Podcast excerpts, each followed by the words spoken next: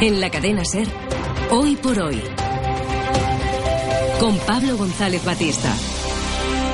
Probablemente tengan ustedes un cuñado con el que les da un poquito de pereza cenar en Navidad, pero piensen que hay familias que lo tienen peor que la, suya. Algunos tienen que compartir mesa con Santiago Ascal, con Beatriz Talegón o, por ejemplo, con Elon Musk. Quien no se consuela es porque no quiere. Elon Musk es el presidente de Tesla, la primera compañía de coches 100% eléctricos que consiguió poner uno de estos coches en órbita hace unos meses, lo recordarán todos. Para algunos, este señor es un completo genio, para otros es más bien como ese amigo fantasma de la universidad que se come una y se cuenta 20. No sabemos si le gustan más los micrófonos y las cámaras o los cohetes. Y hemos pensado que este físico, inventor, magnate y bueno, también un puntito de gólatra, era la víctima perfecta para nuestros escépticos. Hoy, en Desmontando a Elon Musk, desde Valencia, profesor de biotecnología en la Universidad Politécnica de Valencia, José Miguel Mulet. Muy buenos días. Hola, muy buenos días, ¿qué tal? Muy bien, feliz Navidad, Mulet. Y... Igualmente. Y desde Bilbao, el periodista de la sección de ciencia del diario El Correo, responsable también del blog Magonia, Luis Alfonso Gámez. Muy buenos días, Gámez. Muy buenos días, felicidades, chicos. Felicidades a ambos. ¿Qué tal, qué tal estáis pasando estos días? Ya me imagino que mucho en el, en el mito detrás de la Navidad no creeréis, pero en el espíritu de la Navidad por lo menos. Hombre, lo que, sobre todo en el espíritu de vamos a descansar, que ahora no hay que comer. sí. Hoy, día 26, ¿no? Bueno, Eso, excepto dieta. si estás en Exacto. Cataluña, ¿no? Claro, San efectivamente, Esteban. efectivamente. Sí, sí, hoy podéis ya, ya es la debacle. Hoy tocan 71. canelones, ¿no? Hoy tocan canelones y, y ayer galets, ¿no? Sí. Yo la verdad que no estoy muy puesto en, en tradiciones culinarias catalanas, pero, pero vamos, que llevan tres días comiendo sin parar. Eso, eso está clarísimo. Y lo que les queda. Oye, ¿habéis puesto vosotros alguno de los productos de inventados o comercializados por Elon Musk en la carta de los Reyes Magos de este año? Porque el lanzallamas, por ejemplo, creo que está saliendo buenísimo. Hombre, sale, sale- No, no, yo no he puesto nada. Primero, es que yo soy muy torpe, entonces el lanzallamas me temo que lo apuntaría mal.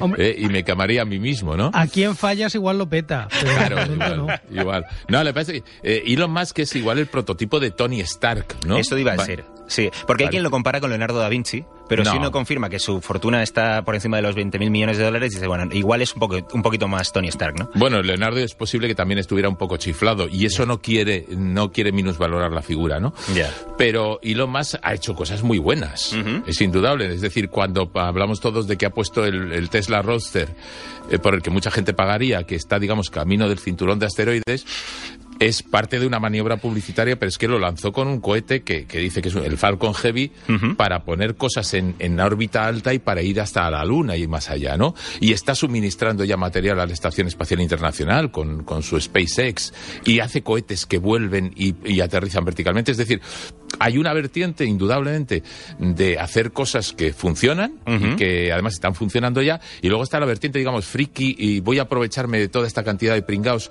que pagan por marcas, como lo, del, eh, lo de The Boring Company con el lanzallamas, ¿no? Que yo estaba mirando hoy la publicidad y te dicen además, si quieres te vendemos un extintor a un precio desor- exorbitantemente caro. o sea, eh, Ha pensado una en todo. Claro. Yo creo que el truco es que hace muchísimas cosas. Debe de ser una persona hiperactiva, de estas que te toca al lado en una mesa y te mete la cabeza como un bombo de la verborrea que debe de tener. Sí. Y claro, eh, hay algunas que funcionan, otras en cambio, pues hombre, ¿qué quieres que te diga? Claro. Más que cuestionables. Yo creo que en gran medida, mm, quizá el mejor de todos sus inventos, por lo menos últimamente, es el personaje. Es el personaje Exacto. que él ha Sí. creado, ¿no? Sí, bueno, él ha creado un personaje que te dice que mañana invierte en palomitas de maíz y la gente se lanza como Claro. loca a, a comprar acciones de lo que sea de palomitas de maíz. Es eso. Pero es muy interesante, Gámez, lo que tú dices. eh, yo creo que, bueno, y quiero preguntaros a vosotros, que no sé hasta qué punto esta, este tipo de iniciativas privadas, que en este momento pues sí lideran, eh, lidera Elon Musk a través de sus distintas empresas, eh, están impulsando la carrera espacial que antes dependía directamente de los gobiernos. Bueno, pues yo te voy a contar mi experiencia directa. Sí. No es porque haya ido al espacio, Ah, eh, te pero te iba a preguntar. Hace un mes estuve entrevistando eh, al director de la Agencia Espacial Europea y al director de vuelos tripulados de la Agencia Espacial Europea para ver si era un sueño, entre otras cosas, lo de ir a Marte. Sí. Y todos te dicen que vamos a ir a Marte y que se va a ir a Marte pronto, es Sí. decir, pronto quiere decir hacia 2040. Y que se va a ir a Marte también con la iniciativa privada, que va a ir la NASA, va a ir la Agencia Espacial Europea, van a ir la agencia y va a ir la iniciativa privada. Ya nadie comprende la conquista del espacio, la conquista de la Luna, sin un SpaceX o algo parecido. Ya. Es decir, que, que, el, que, el, impulso que él está haciendo a través de, de, estas iniciativas está haciendo que también avancen las iniciativas públicas. El impulso que él está haciendo, que está haciendo Bezos también, Claro. y todo esto. Luego es lo que dice JM, mm, lanza dos millones de ideas y dos o tres ideas funcionan, otras se diluyen antes y otras revientan, ¿no? Claro.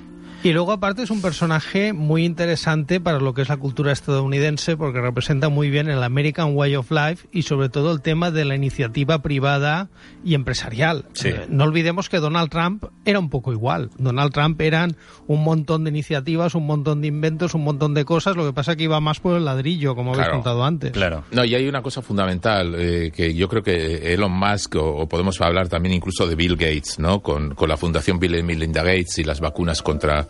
Y el estudio de la, de la vacuna de la malaria o, y todas estas cosas, ¿no? No, o las iniciativas contra el hambre de Bill Gates. Que las está iniciativas contra el hambre, tema de los exacto. transgénicos. Es decir, la gente que tiene eh, eh, una cosa que en España no existe, que es la gente que gana muchísimo, muchísimo, muchísimo dinero y decide ahora parte de mi dinero, que puede ser una parte importante, la voy a invertir en hacer el mundo mejor. Ya he, digamos, ya he sacado el dinero a la sociedad, voy a devolverle algo a la sociedad. Sí, eso Entonces, es algo que en la cultura latina en general nos falta, pero en Estados Unidos es normal ir a cualquier universidad privada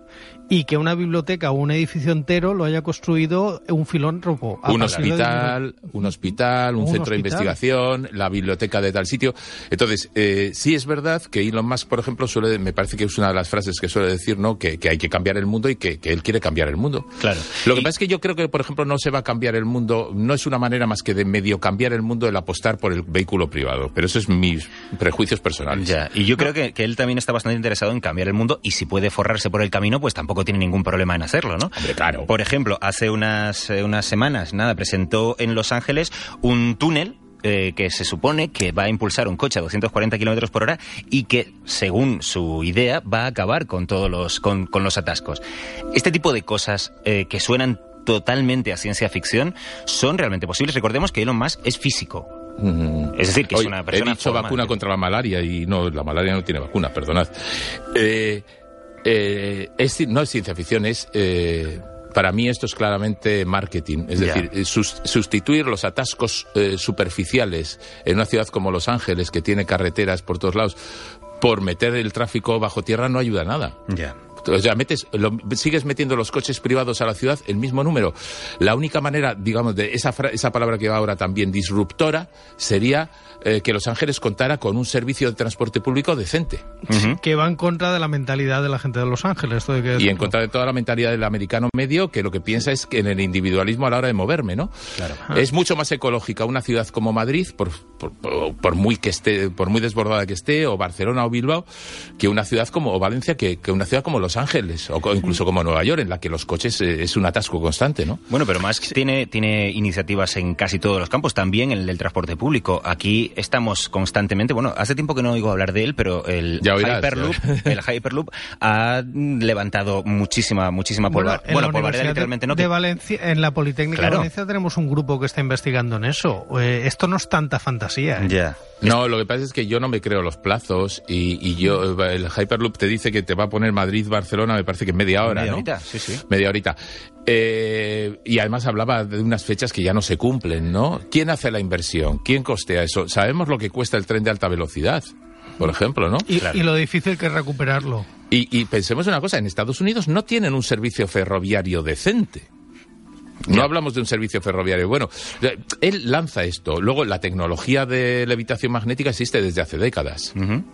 Pero de momento no hemos visto nada, nada de eso. Pero habla de 1.200 kilómetros por hora, me parece, ¿no? Creo que 1.200 kilómetros por hora, 1.200 efectivamente, y media hora en completar hora. un trayecto entre Claro, Barcelona. pero ¿cuánto va a costarme el billete? ¿Cuánto va a costar la instalación? Pues ya lo decía, ya lo decía Mulet, que para recuperar la inversión puedes imaginarte. Hombre, si lo sabes, están viendo que es una, una inversión que a pesar que están llenos, está siendo ruinosa por el alto coste de mantenimiento que tiene, pues imagínate esto. Claro, otra cosa, es, esto es, puede pasar como con el transbordador espacial, ¿no? Cuando la NASA dijo, va, voy a poner una nave reutilizable, pero es tan caro el mantenimiento Y que no en es rentable. venían los rusos y con dos cafeteras Y ahí siguen. llegaban es, al de- espacio. es decir, estamos, subi- estamos subiendo a la Estación Espacial Internacional, están subiendo los astronautas, básicamente con la misma nave espacial de Yuri Gagarin, básicamente. Mm. ¿eh? Con Sí, un, porque- un tipo montado en lo alto de un misil.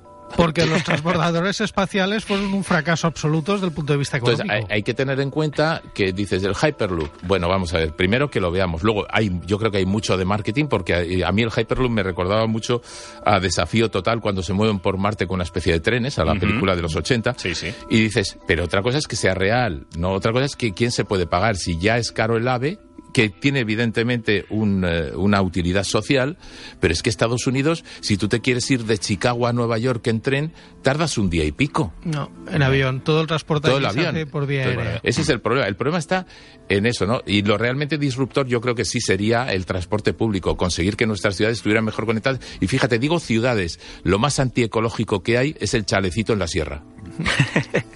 No, es, es, verdad. A ver, ¿qué impacto de en emisiones de carbono tiene una persona que vive en el campo? ¿Solamente con la calefacción y el coche que necesita para todo? Lo más, lo más ecológico son los rascacielos estilo Shanghái o Nueva York o los grandes rascacielos en Madrid y Barcelona. Entonces, eh, evidentemente yo creo que Elon Musk va, va a ayudar a cambiar cosas, con sus ideas y va a haber muchos otros, eh, digamos, eh, inventores y gente. Lo que pasa es que tenemos que asumirlas y tenemos que asumir claro. que tenemos que cambiar como sociedad. No sirve de nada que un rico nos diga que nos compremos su coche eléctrico. Igual es que el coche no es la solución. Supongo, José Miguel y Luis Alfonso, que para que estos avances se produzcan, alguien tiene que soñarlos primero, aunque claro. no los lleve a cabo, ¿no?